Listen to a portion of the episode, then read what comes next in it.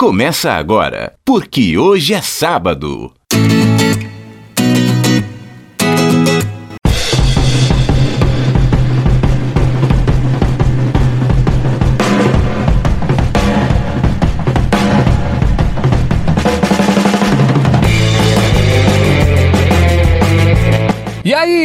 Bom dia para você que é de bom dia, boa tarde para você que é de boa tarde, ótima, ótima noite para você que nos acompanha agora no programa, no podcast, porque hoje é sábado. E amanhã pode ser que não seja domingo, porque o fim do mundo chegou.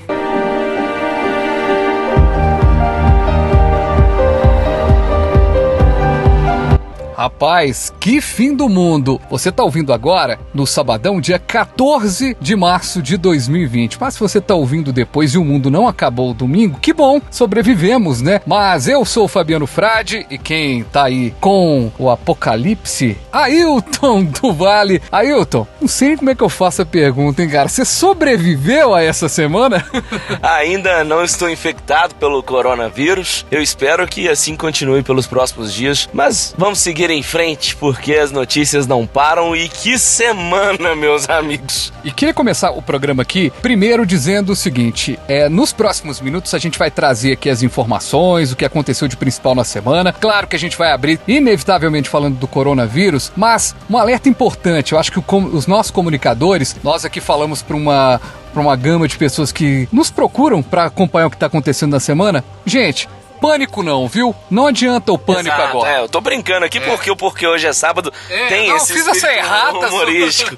mas é, eu mesmo faço muitas críticas a esse alarmismo, tem que se preocupar sim, mas vamos lembrar, aqui em Minas Gerais, por exemplo, as pessoas estão se esquecendo aí, a dengue já tá matando a rodo de novo, diversos casos e mais casos. Então, olha, coronavírus, é sério, claro que é, mas não vamos nos esquecer aí dos outros problemas da sociedade, a própria fome, Eu gostei do, do meme. É, tá com medo aí, vai comprar máscara, álcool em gel? Dá uma passadinha no posto de saúde e faça a, a vacinação lá, a, a caderneta de vacinação, né, e tal. Pois é, eu vi um comentário de um, de um youtuber famoso no Twitter ele falou exatamente isso. Ele mora no Canadá ele falou assim: Nossa, aqui tá todo mundo preocupado com álcool gel e máscara, só que tá todo mundo ainda na fila do McDonald's, se esquecendo aí de fortalecer o sistema imunológico, comendo frutas, alimentação saudável. Muito bem, então dia 14 de março tá aí, meio do mês de março, e a gente começa, claro, com o coronavírus.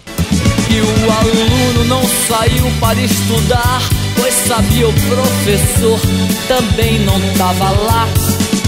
E o professor não saiu pra lecionar, pois sabia que não tinha mais nada pra ensinar. Dia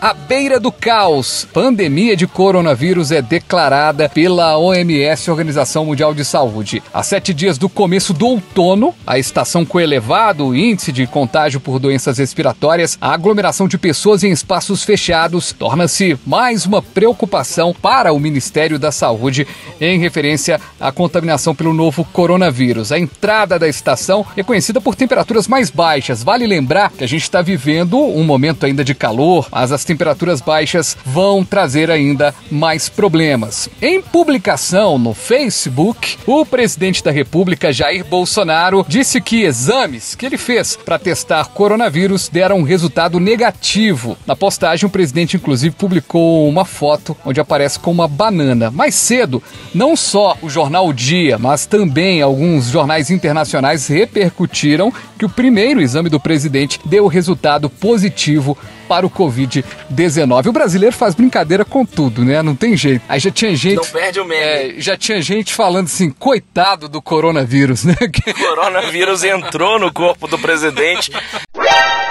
Viu o que, que tinha lá dentro e se matou. Se auto-extermínio. Sumiu!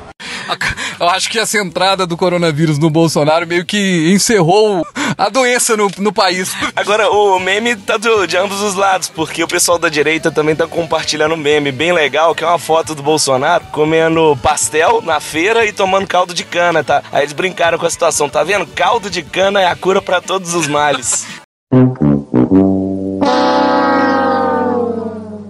Homem primata, Capitalismo selvagem. Capitalismo selvagem. Oh, oh, oh, eu aprendi, a vida é um jogo, cada um por si e Deus contra todos. Você vai morrer e não vai pro céu. É bom aprender, a vida é cruel. Homem que mata, capitalismo selvagem. Fraco crescimento à vista. Em semana que dólar chegou a cinco reais, a previsão não é a das mais otimistas para a economia, por isso, capitalismo selvagem. Mas não tem nada dessa de capitalismo selvagem. O homem é selvagem. Por trás de um novo ano de pessimismo está uma combinação perversa. A economia global está desacelerando, bom, com o risco de recessão diante do avanço do coronavírus. A gente está falando aqui internamente. O Brasil lida com uma grande incerteza sobre a capacidade do governo avançar com uma agenda de reformas que garanta a solidez fiscal e melhore o ambiente de negócios do país. Com o coronavírus, então, a situação ficou maluca. No final das contas, uh, Ailton, a gente chegou a falar até aqui no programa de uma projeção de 3%, mas agora os otimistas já estão acreditando que a gente termina o ano com 1% do PIB. É isso que você está vendo aí, pelo que você está acompanhando? Olha, o cenário até eu acredito é que esse governo não vai sobreviver. Eu tenho uma sensação, um sentimento de que Jair Bolsonaro vai ser um novo Collor. As grandes corporações eu acredito que já não estão mais satisfeitas com aquilo que elas imaginavam que poderia ocorrer com o país. Nosso país está em colapso economicamente, as reformas não andaram. Ah, e eu não estou falando só agora do Guedes. Antes mesmo, com o Michel Temer, a gente sabe, a gente já discutiu aqui precarização do trabalho, a reforma trabalhista em si. Nós tivemos até algumas divergências, né, Frade? Lá no PQS 1, 2, 3 e 4, mas os fatos estão aí. Você está acompanhando, vai lá no, no 1 que você vai ver as brigas que diferença, né? Mas sabia que tem gente que sente saudade é. dessas brigas? Fala é assim, porrada, velho.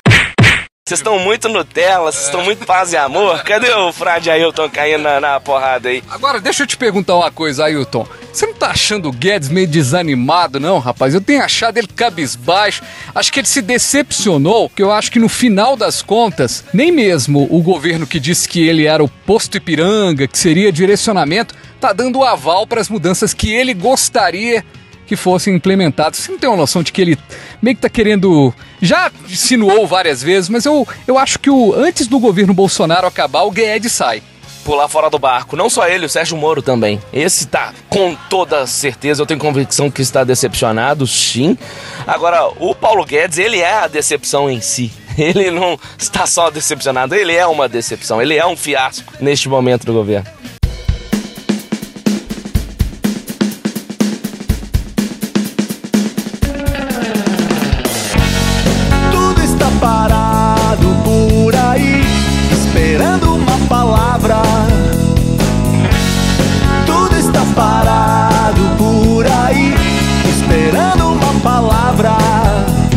Coronavírus pode resultar em um ano perdido. Circuito de Fórmula 1 adiado, campeonatos de futebol paralisados ou em portões fechados em todo mundo. Quem vai conversar com a gente sobre esse assunto? Emerson Moraes. E aí, Emerson, tudo na paz? Fala, Emerson. Emerson, ano do esporte comprometido até a cabeça, hein?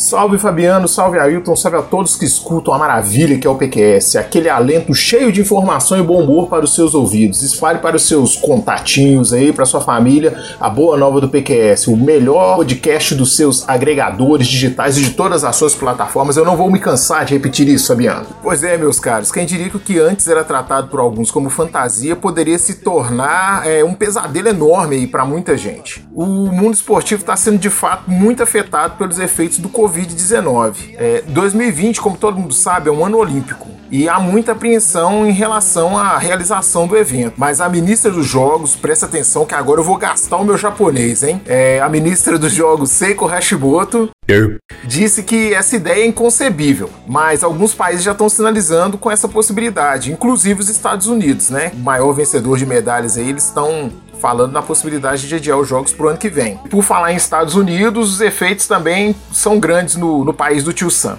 É, a Major League Soccer, né, a liga de futebol deles lá, e a NBA foram suspensas também e não tem data para retornar. Na Fórmula 1, dois grandes prêmios já foram afetados. O da China foi cancelado e o da Austrália foi adiado. O do Bahrein deve ocorrer com portões fechados. O país teve aí cerca de 60 casos constatados da, da Covid-19 e já houve a confirmação de ao menos um caso da infecção dentro do ciclo das equipes, né, da, da Fórmula 1. Um membro da, da McLaren testou positivo para o Covid-19. No futebol a situação também não é fácil. A Liga dos Campeões teve dois jogos das oitavas aí adiados, né? Foi o jogo entre Manchester City Real Madrid e Juventus e Lyon. Eles ainda não têm data para acontecer. A UEFA trabalha com a possibilidade aí de a Eurocopa acontecer só em 2021. É, é, na verdade, a UEFA não quer alterar a data, mas é, com o alastramento do, do coronavírus aí, pode ser que seja necessário jogar o, a competição da Europa lá para 2021.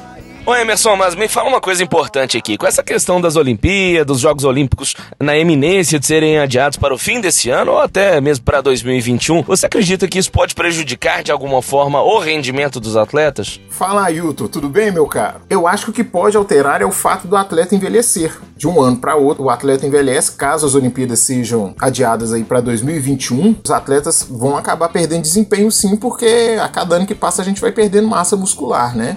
Valeu, Emerson! Aquele abraço e até a próxima semana. Se cuidem, álcool em gel, coloca máscara. Comer muita maçã, banana, suquinho de laranja, evitar ir McDonald's e Burger King. Cuidar bem da, da nossa saúde aí. Um abraço a todos, tá certo? E valeu. Emerson desligando. O melhor lugar do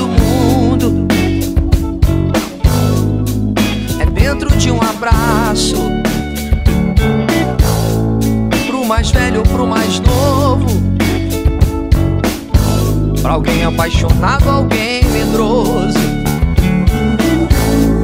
O abraço da discórdia, não com gesto, digamos, nobre, foi tão questionado. O abraço de Drauzio Varela, a detenta trans, Suzy Oliveira, foi ao ar no primeiro dia deste mês, dia 1 de março. Solidão, né, minha filha? Bastante.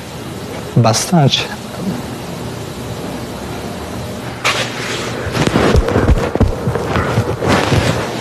Aí rendeu uma série ao longo dos últimos dias de críticas. Tudo começou quando o coletivo Grupo Ciências Criminais, que havia se oferecido para ajudá-la no caso, divulgou um post no perfil no Instagram e revelou que Suzy foi condenada por homicídio e ocultação do cadáver de uma criança. Suzy foi condenada em 2012 pelo Tribunal do Júri a 36 anos e 8 meses de reclusão em regime fechado por estupro de vulnerável, homicídio e ocultação de cadáver. Com a revelação dos crimes, o médico Drauzio Varela sofreu aí essas séries de críticas e tudo mais, e a gente vai ouvir um pedido de desculpas que o Drauzio Varela fez à família que acabou tendo, a família da criança que acabou tendo o nome envolvido em toda a história. Posso imaginar a dor e peço desculpas para a família do menino que foi involuntariamente envolvida no caso. Na matéria em questão, o foco era mostrar as condições em que vivem as transexuais presas. As estatísticas oficiais indicam que a imensa maioria delas está presa por roubo e furto. A maneira pela qual a Suzy foi apresentada deu a entender que ela fazia parte desse grupo majoritário. E a gente vai conversar agora com o Vander Verone. Fala, Vander! Fala, Vander, bem polêmica aí, hein? Para começar aqui, Vander, qual que é a sua opinião aí em relação a toda essa repercussão envolvendo este abraço da discórdia, digamos assim? É, Fabiano, esse abraço mais dividiu do que acolheu as pessoas, né? Um abraço polêmico do Drauzio Varela na matéria do Fantástico. Foi fazer uma matéria sobre a situação dos presídios situação que ele acompanha há mais de duas décadas como médico e não como juiz. Então a gente tem que parar para pensar também que ele, ao fazer essa matéria para o Fantástico, ele não quis desprezar as penas ou a pena que essa travesti cometeu, enfim, a situação não é essa. Mas ao mesmo tempo a gente também tem que ter compaixão e respeito, não só da família, mas das pessoas que se sentiram de alguma forma agredidas com isso. Mesmo não, ter sido, mesmo não tenha sido a intenção dele, de querer fazer com que é, os crimes que, que essa travesti ou esse grupo cometeu viessem à tona, que o objetivo da matéria não era esse. Ô Vander, me conta aqui, jornalisticamente falando, houve falha no processo, já que, digamos, a produção responsável por essa matéria jornalística, não falo do Drauzio em si, a produção, de certa forma, omitiu a informação de que a Suzy é uma assassina? Olha, Ailton, acho complicado falar erro de produção, quando o objetivo da matéria não era esse, de mostrar quais foram os crimes que as travestis, ou em especial a Suzy, cometeu em relação para estar no presídio. O objetivo acho que não era esse da matéria. O objetivo era denunciar como é o sistema carcerário e como as travestis, as transexuais convivem nesse sistema, né? Quais são os desafios, os dilemas, os preconceitos. Muito bem, Vander, aquele abraço. Um abração, Vander. Tô acessando Café com Notícias e só matéria da melhor qualidade. Parabéns, viu, Vander? Grande abraço, Fabiano. Grande abraço, Ailton. Até semana que vem. E aproveito, antes de me despedir, de convidar todos os ouvintes do PQS para acessar o Café com Notícias, que é o blog que eu produzo. O endereço é www.cafécomnoticias.com. Um forte abraço para vocês e até semana que vem. Tchau. Ah, meu corpo. Violência contra a mulher é instinto natural. De quem é essa frase? Nós já ia falar Bolsonaro. Não.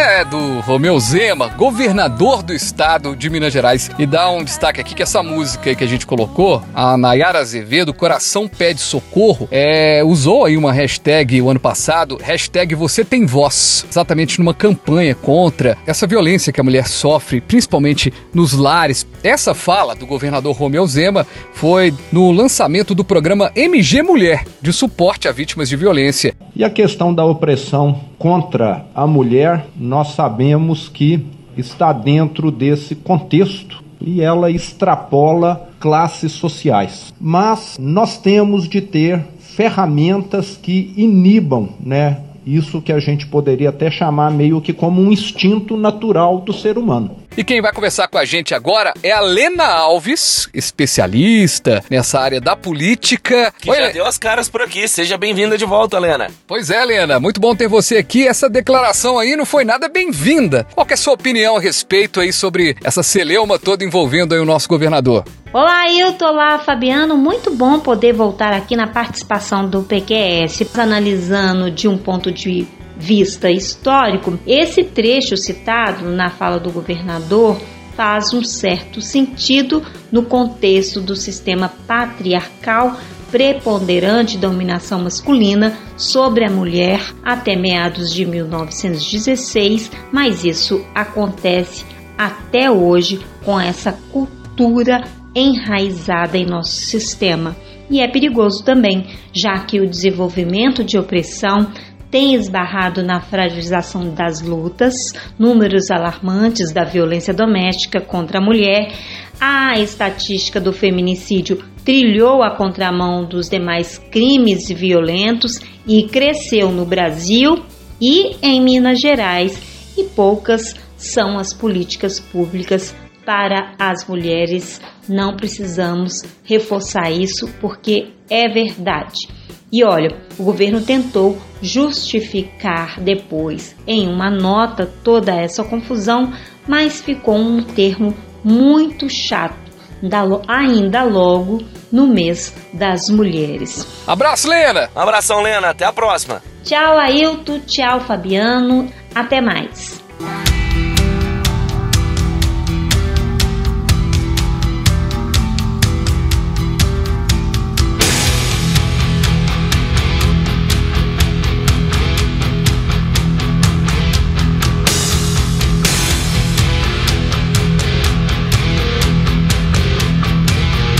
Essa você gosta, hein? eu considero que essa aí é a minha favorita. E favorita já do Benício, viu? Ele adora. Legal quando, demais. Quando toca Enter Sandman. Legal demais o Benício tocando, você já me mostrou. Aqui, não. É. O que aconteceu essa semana no carro? Eu coloquei no pendrive toda, todos os discos do Metallica, né? E aí, eu coloquei numa música que ele nunca tinha ouvido. Olha só como é que ele já é fã da banda. Eu fui e perguntei, ô Benício, que música é essa aqui? Ele vira pra mim, faz o sinal assim do rock and roll, do metal e Metallica.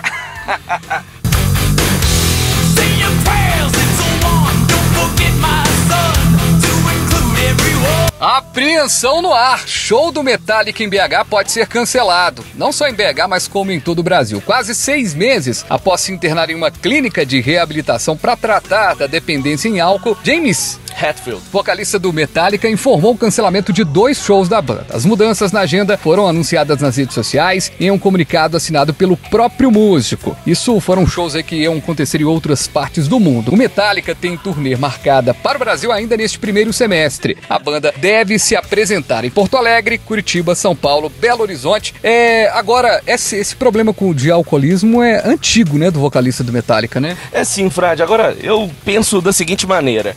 James Hetfield e o Metallica não devem mais nada a todos nós. Eles são aí uma das bandas mais importantes da história do heavy metal. Já estiveram aqui no Brasil, até eu falo assim, de forma até cansativa, porque teve uma época aí que eles estavam vindo um Rock in Rio atrás do outro. Eu e muitos fãs já tivemos a oportunidade de ir aos vários shows, às várias passagens deles aqui, não só no Brasil, mas na América Latina. Agora, é claro que eu, como belo horizontino, ia adorar de ter eles aqui no meu quintal pela primeira vez. Eu ia estar lá na frente, no palco. Vou tentar até entrevistá-los, se eles de fato vierem. Eu tenho uma responsabilidade enorme, porque a Bárbara, a mãe do Benício, ela falou assim, ó, apontou o dedo para mim e falou assim: se você não levar o Benício para conhecê-los, eu nunca mais converso com você. Ó, a responsa. Às vezes no silêncio da noite Eu fico imaginando nós dois. Eu fico ali sonhando, acordado, juntando o antes, o agora e o depois. Do metal para a MPB, Parece que foi ontem. Completa nove anos que Caetano Veloso estacionou o carro no Leblon.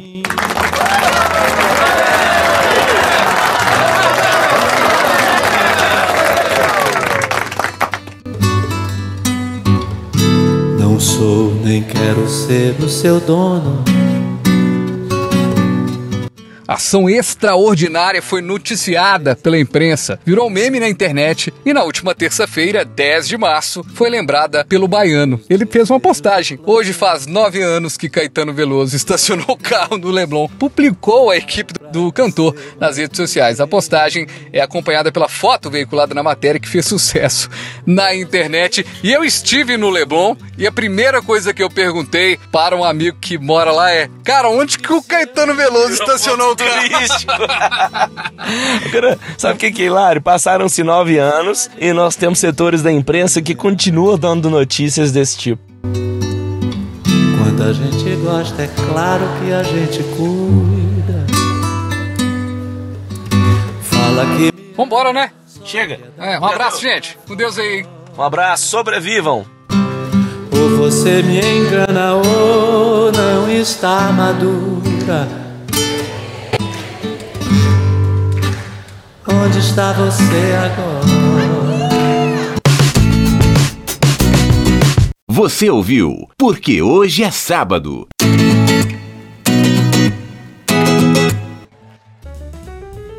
Rapaz, já pensou se você estiver andando na rua e o Bolsonaro vier te cumprimentar? Você cumprimenta ele, velho? Sabendo que tá com esse trem assim, se ele vai ser coronavírus e tal. Eu já não cumprimentaria normalmente. É, eu só daria um bom dia, boa tarde, boa noite e, obviamente, eu como jornalista, eu ia ter sede ao pote pra entrevistar ele. Agora, cumprimentar, não, abraço aí, não, não. Tô, tô, desconsidera essa parte que você é jornalista, você vai gravar. Você tá andando, você tá andando, saindo aqui do aeroporto ali, do, saiu do aeroporto de Brasília e de repente, tá, encontrou o Bolsonaro. Ele vem pra te cumprimentar assim na mão, você cumprimenta ele? Ah, eu ia dar um joinha de longe assim, opa, tudo bom, boa tarde. Vai cumprimentar, não? E se a Angelina Jolie, que tá sempre nos mundão lá, de não sei aonde. Também não. Você não cumprimenta? Eu não acho ela bonita, eu já falei isso aqui no PQS. Agora, se fosse a Débora Seco aí, eu avançava pra dar um abraço, pedir autógrafo.